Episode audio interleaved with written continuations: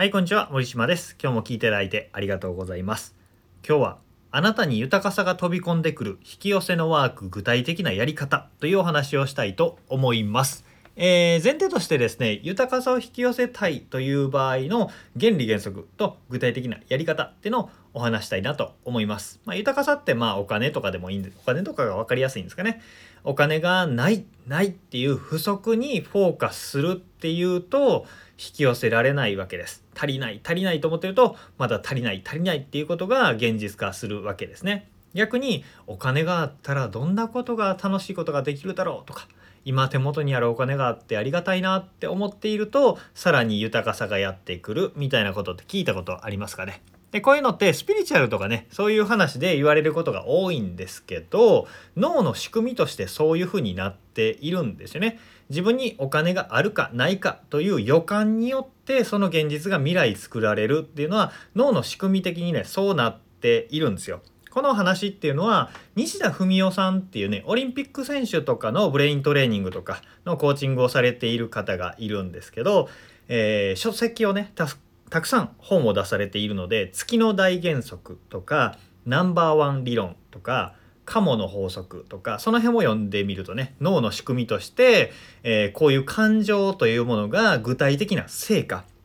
スポーツとかオリンピック選手とかって1分コンマ1秒とかを競うような場面でそのイメージの力がどうやって成果につながっているかみたいなことを原理としてお話してくれることなんですけどなんかふわふわっとした、えー、願えば叶うのですみたいなことではなくって脳の仕組み的に、えー、足りないということとか自分はできないにフォーカスするとそうなっちゃうんだっていうことがまあ詳しいところを原理とか知りたければ今紹介した本とかを是非読んでみてください。えー、まあ結果だけね分かっていれば使えると思うので今日は結果の部分結果の部分というかどう使えばいいかっていう部分だけ説明していきます。でまあお金を引き寄せたかったらお金があるっていうことに意識と感情を集中すればいいっていうことなんですね。でこれは引き寄せとか自己実現をテーマにしたセミナーとか本とかではいろいろよく言われることなんですけど僕ってねあんまりこのことを意識してこなかったんですよ実は。思考的に言語的に、えー、考えることはありました。え、否定語を使わないとかね貧乏になりたくないって言うんじゃなくてお金持ちになりたいっていう肯定形で言おうとかっていうなんか左脳的な思考的に、えー、意識をそっちに向けるっていうことをやってたんですけど感情を先取りするっていうことはやってなかったんですよね右脳的なアプローチ。えー、イメージを浮かべて感情を伴うっていうところに意識を向けるっていうことをやってなかったのでそれをやってみようっていうことで引き寄せのワークをやったわけです。えー、どういうことをこうやったかというと自分がやりたいこと叶えたいことっていう夢リストとか、えー、そういうものを眺めながらこれ叶ったらいいよなみたいな風に感じるわけです。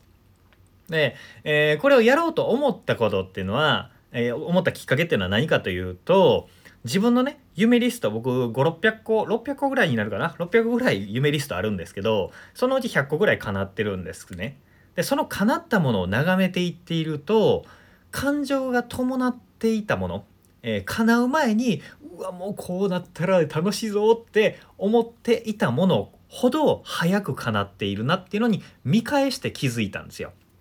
今まで本だったりセミナーで何回も何回も聞いてたんですけどあ自分のリスト見てあ実際そうなってるわって気づいたからあもっとやってみようって思ったわけです。ま、体験を通してね腑に落ちないとやらないもんですねって思いながら今お話しております。で、えー、じゃあ具体的に感情にフォーカスする豊かさの感情を先取りするためのワークの具体的な方法っていうのをここからお話していきたいなと思います。簡単です。やり方としては頭の中でお金をいっぱい使ってみるということです。頭の中でお金をいっぱい使ってみる。イメージするっていうことですね。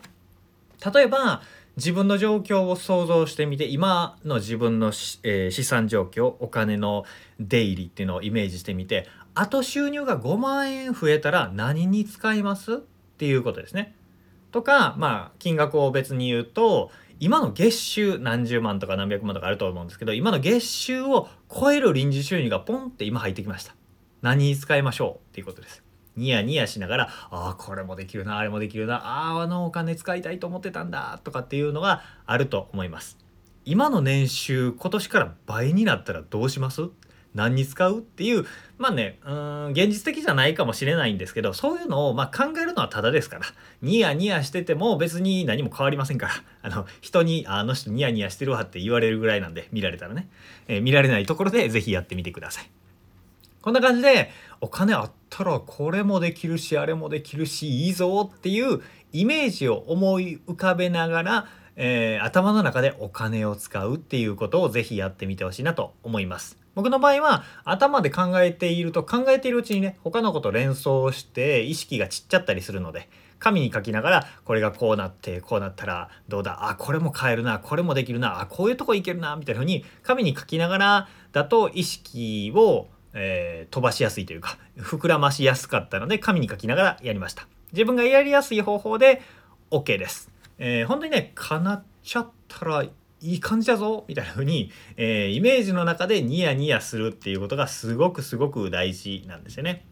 本当にね5分10分でも大丈夫です。今から5分今から10分だけでもやってみてください。この10分っていうのが今後10年20年30年を大きく変えるターニングポイントになってしまうかもしれないです。是非ね手を動かして頭でイメージすることでやってみてほしいなと思います。えー、あなたに豊かさが飛び込んでくる引き寄せワーク具体的な方法そして、えー、その理屈っていうのを解説させていただきました是非ね、えー、聞いてあいい話聞いただけじゃなくて実践してもらえるといいなと思いますこんな感じで実践すると、えご利益があるね方法とかお話っていうのをたくさん公式メルマガと公式 LINE の方で配信しております。よければメルマガ登録、あと LINE のお友達追加しておいてください。ということで今日も聴いていただいてありがとうございました。森島でした。それではまた。